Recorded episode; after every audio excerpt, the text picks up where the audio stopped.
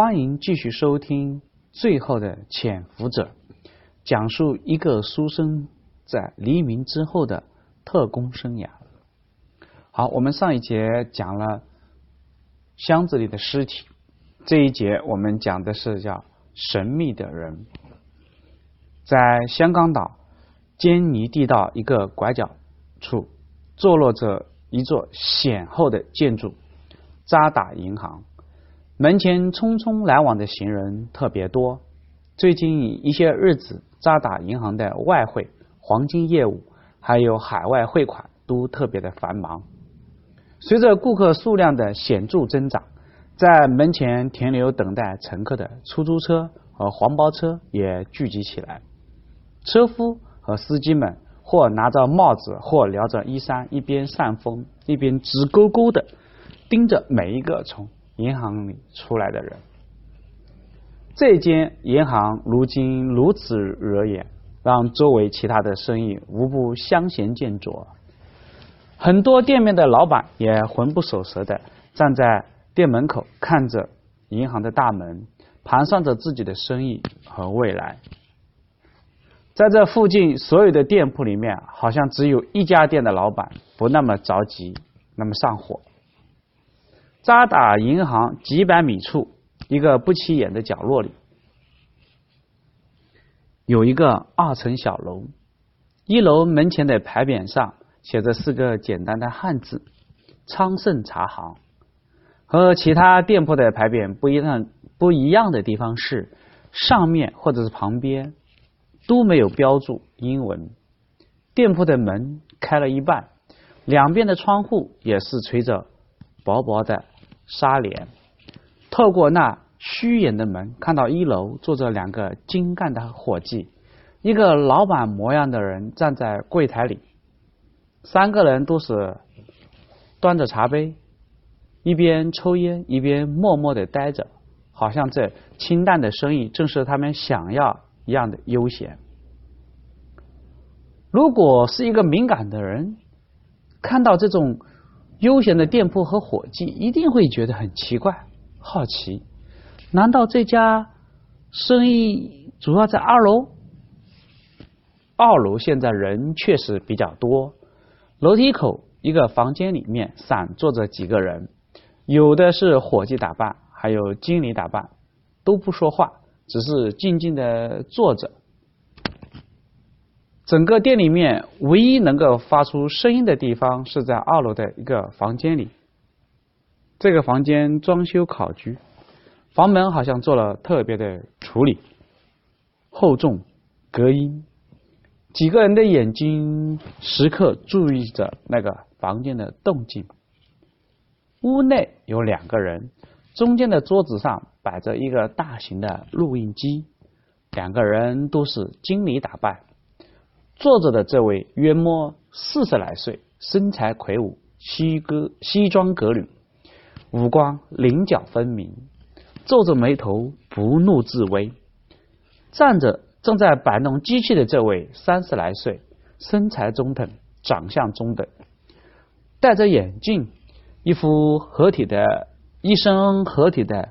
灰色中山装，虽然五官不那么鲜明，模样倒也清秀，一副当下报馆编辑或者政府文员的气质，显得是彬彬有礼。只见站着的这位正从一个点心盒大小的机器里面掏出两个圆形的东西，接到了大的录音机上面，然后打开开关，大录音机里面开始。播放声音，这个人将音量调到足够两个人听清，然后也坐了下来，随手拿一个笔记本打开，空气近乎凝滞，屋子里只有录音机的声音。一个广西口音的人招呼大家都要听刘维章先生的。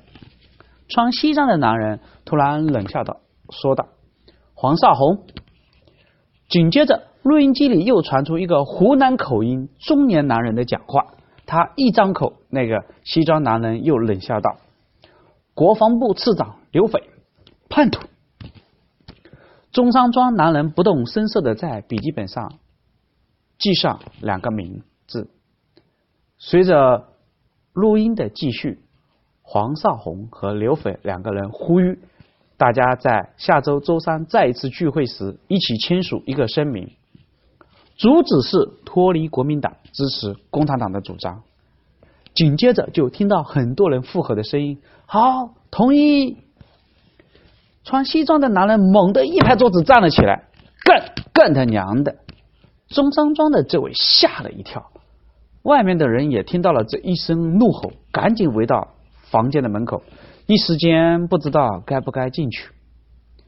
穿西装的这位叫叶祥之，时任国民党国防保密处二处。也就是行动处的处长，穿中山装的这位叫余生，时任国民党保密局二处侦防科的副科长。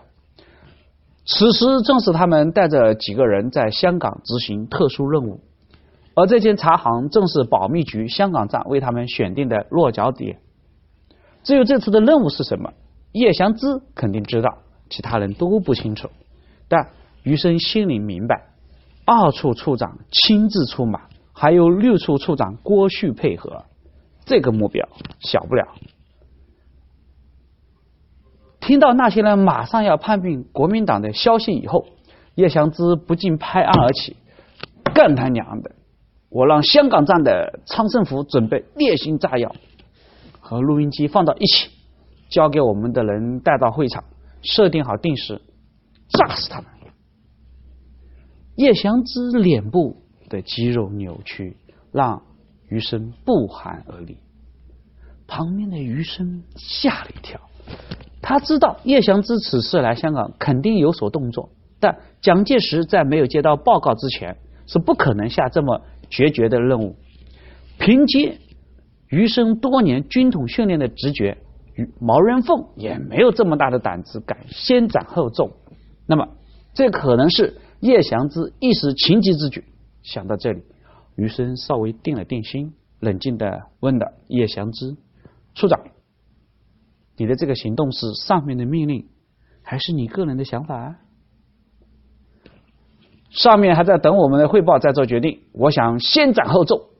叶祥之杀气腾腾的站了起来，说：“听了这话，余生不着急了，他胸有成竹的劝了叶祥之，说道。”处长，我理解你的心情，我也很痛心。这么多高官显贵在党国享尽了荣华富贵，危难之际不思报效，居然如此行事，确实是人人杀之而后快。叶祥之气得冷笑了一声：“你刚才都听见了，这里面都有谁？除了立法委员，还有黄埔一期。”二期、四期的几个将军，甚至有刘建绪和李觉这样的老牌湘军将领。刘建绪和李觉当年在湘江边上打的红军，差点全军覆没，折损了一半以上的兵力，跟那边算是血海深仇。现在居然也想跳槽，这种孬种留着干嘛？余生继续劝导：“不过。”处长，你想过没有？如果你先斩后奏，有没有想过后果？你还记得李公朴、闻一多案件吗？叶祥之慢慢的坐了下来，没有再说话，陷入了沉思。李文案当年轰动全国，连司徒雷登、马歇尔、杜鲁门都写信给委员长进行了谴责。美国甚至进行了十个月的武器禁运，制裁他。全世界都以为李文案是委员长下令让军统所为，事实上，恰恰不是。这个案子是时任云南警备司令黄埔一期的贺奎章擅自主张干的。他以为杀了敢公开策马委员长的李公朴、闻一多，就会得到。委员长的赏识，结果弄巧成拙，委员长被动，军统也被牵连。事情查清以后，又有委员长的庇护，霍奎章只是被撤职了事，但事事参与行动的警备司令部稽查队的两个头目都执行了枪决。最讽刺的是，为了这两个人能挺身而出应付公审，担任谴责。霍奎章、唐仲，没有不太知道了解的人可以去查一下。唐仲，唐仲是警察局局长，甚至允诺两位高官后路和生命安全。临行前会用死去替代，没有想到委员长怕节外生枝，下令直接枪决，没有机会更换。这一事件被毛人凤。在保密局多次提起，重大事件万不可先斩后奏，这是前车之鉴。香港是英国人的地盘，万一引起国际公愤，最倒霉的还是他叶祥之。这又是何苦呢？看到叶祥之沉默，余生趁热打铁，继续劝导处长：“你看，起义名单里面各种势力均都有。”李默安，黄埔一期的老大哥，在黄埔生里颇有威望。刘斐、黄绍竑，桂系高层。李白二人还有几十万军队。龙云就更不用说了，他如果死了，卢汉怎么想？云南那是一个省呢，据说现在省罪他们都在云南。你不怕卢汉一锅端了他们吗？听到这里，叶湘之果断的挥了挥手。不用说了，不用说了，我是心疼党国白白培养了这这一群白眼狼。叶湘之感慨完毕，交代余生：时间来不及了，我去发报汇报一下这些人的情况。你马上替我去见一个人，让这个人把录音再带到周上的聚会上。余生好奇的问道：“这个录音就是那个人弄到的？”叶祥之得意的说。毛局长的秘密武器也是在关键时刻才交给我联络的。这份录音就是他上次带进去，偷偷的带进去录音的。还有上次昌盛福他们处决的两个共产党卧底，情报也是他提供的。党国危难之际，还有如此忠贞之士，真是难能可贵。余生赶紧推脱，如此重要的内线，我怕万一，还是你亲自去吧。叶祥之笑笑说：“时间紧迫，还是你去，这可是立功的机会。”余生并不这么想，刚杀了人家两个卧底，现在共产党还不疯了一样的找这个人，这个时候联系那个内线肯定是冒险的。叶祥之这个老狐狸。打着礼让下属的旗号，把威信就让下属去坑，官大一级压死人，没办法。余生站起来一个立正，是多谢处长栽培。紧接着又加了一句：“那他他凭什么相信我？”叶祥之提笔写了个纸条，皮之不存，然后告诉余生一个地址，让他带着纸条去找那个人。把纸条和录音机给他就可以了。余生来到叶祥之指示的地址，一路上他都在揣测这个纸条的含义。很明显，这张纸张应该暗示的是一个“毛”字，只是不清楚要找的是姓毛，还是告诉他姓毛的人介绍的余生。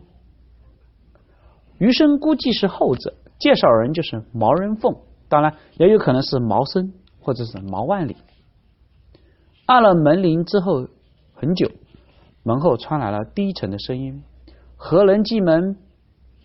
余生轻声的说道：“有你的信。”门开了，门口站了一个戴眼镜的中年人，西装革履，像是要出门。他看到余生，眼睛低沉了一下，问道：“怎么称呼？”余生想了一下，姓叶。中年人做出手势，里边请。于是，余生跟着坐到了沙发上，将叶祥之的纸条递给了中年人。中年人拿过来瞥了一眼，然后掏出火柴点燃了纸条。在他做这些事情的时候，余生努力的在脑海中回忆这个人的脸，听这个人的口音应该是广西人，那么他必然是和桂系有联系。桂系的人余生见过的并不多，但这个人的脸总觉得在哪里见过一次。他在这里无法发问，只能等待机会。叶处长接下来想干什么？中年人看来认识这个笔记，我不清楚。他只讲，他只是告诉我将录音给你，然后什么你都很清楚。余生不能说，也不知道该说什么。保密局有自己的纪律。余生将录音机递了过去。中年人接过小巧的录音机，笑笑的点了点头。美国造的东西就是好，美国人呢就会拿这种东西糊弄党国。如果他给我们几颗原子弹，我们现在也不会这么狼狈了。对于这样的牢骚，余生听得太多了，他不可不可认同，反正是笑了笑，算是答复。然后询问对方：“我是周四来拿回东西，怎么样？”中年人站起来：“可以。”请先行一步，我要迟到了。余生告辞，走出门外，回头看了一眼，中年人面无表情的冲他点了一下头。回去的路上，余生一次次的回忆刚才谈话的细节，他可以确信自己见过这个人，但从这个人的眼神看出，他对余生一点儿印象也没有。这样的话，他应该是曾经。余生监视的对象最差也是在监视对象的范围内出现过，而且这个人行事谨慎，像是经过训练，批语气身段又颇像政客一般。既然他能出席聚会，那至少他也算立法院或者贵系这帮圈子里面的人物。余生摇了摇头，他对自己的记忆力非常不满意。觉得自己是不是这几年养尊处优，已经没有了抗战时期的锐气了？余生在周四的时候准时的出现在中年人公寓，从他手里取回了录音机，回到驻地。余生仔细的检查了录音机，确定没有被拆开或改装过。于是他将磁带取出，将磁带接到大录音机上，快速的试听了一下。效果不错，他马上就找叶祥之汇报。本来在回来的路上，余生想自己先听一遍，但是由于小录音机没有放置装、没有放声的装置，刚回到香港站又被叶祥之撞到。叶祥之交代马上对接大录音机，中间没有任何时间差。从录音声中听到，有些人已经决定签字，有些人还在观望。甚至有些人想立即北上了，理由是现在香港不安全。听到这里，叶祥之得意的笑了笑。叶祥之听到一些态度奇强的人还在犹豫的说一些担心的话，不禁露出轻蔑的笑容。这些孬种，凄强丢人。当听到有人在讲李任潮有可能出任。未来共产党政府副主席的时候，叶祥之轻妙的对余生说道：“李济深杀过多少共产党？